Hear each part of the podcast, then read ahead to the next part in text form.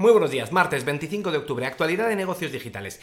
El trabajo peor remunerado en Google es el de abogado seguro, porque le ha caído otra denuncia, esta vez por enviar a la carpeta de spam los mails de los partidos políticos. Tenía un piloto para que eso no ocurriera, porque hay elecciones ahora de midterm, y está ocurriendo y, le han metido una multa. La estrategia macabélica de Apple sigue su curso, ¿por qué? Porque ahora ya te pone anuncios en la homepage del Apple Store y también en el tab, en la parte de también te puede gustar. El 25% de los jóvenes en Estados Unidos se informa a través de TikTok, la correlación o causalidad, Taylor Swift saca álbum, bate récords y Spotify durante un ratito se cae, increíble. Luego la Interpol ha creado su propio metaverso y en, sus palabras es, oye, ¿cómo lo vamos a entender si no lo podemos experimentar?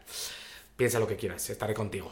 Snap se la pega en, los números de negocio, ha presentado resultados trimestrales y, no son muy buenos, ni la parte de negocio, es decir, los ingresos, ni el engagement, la interacción entre los usuarios. Y además es peor porque Spotify sacó números y los números en Publi no eran tan malos, o sea que es solo esta parte de redes sociales. IBM, por su parte, en cambio, ha superado expectativas y dice que el año lo va a terminar mejor de lo que pensaba.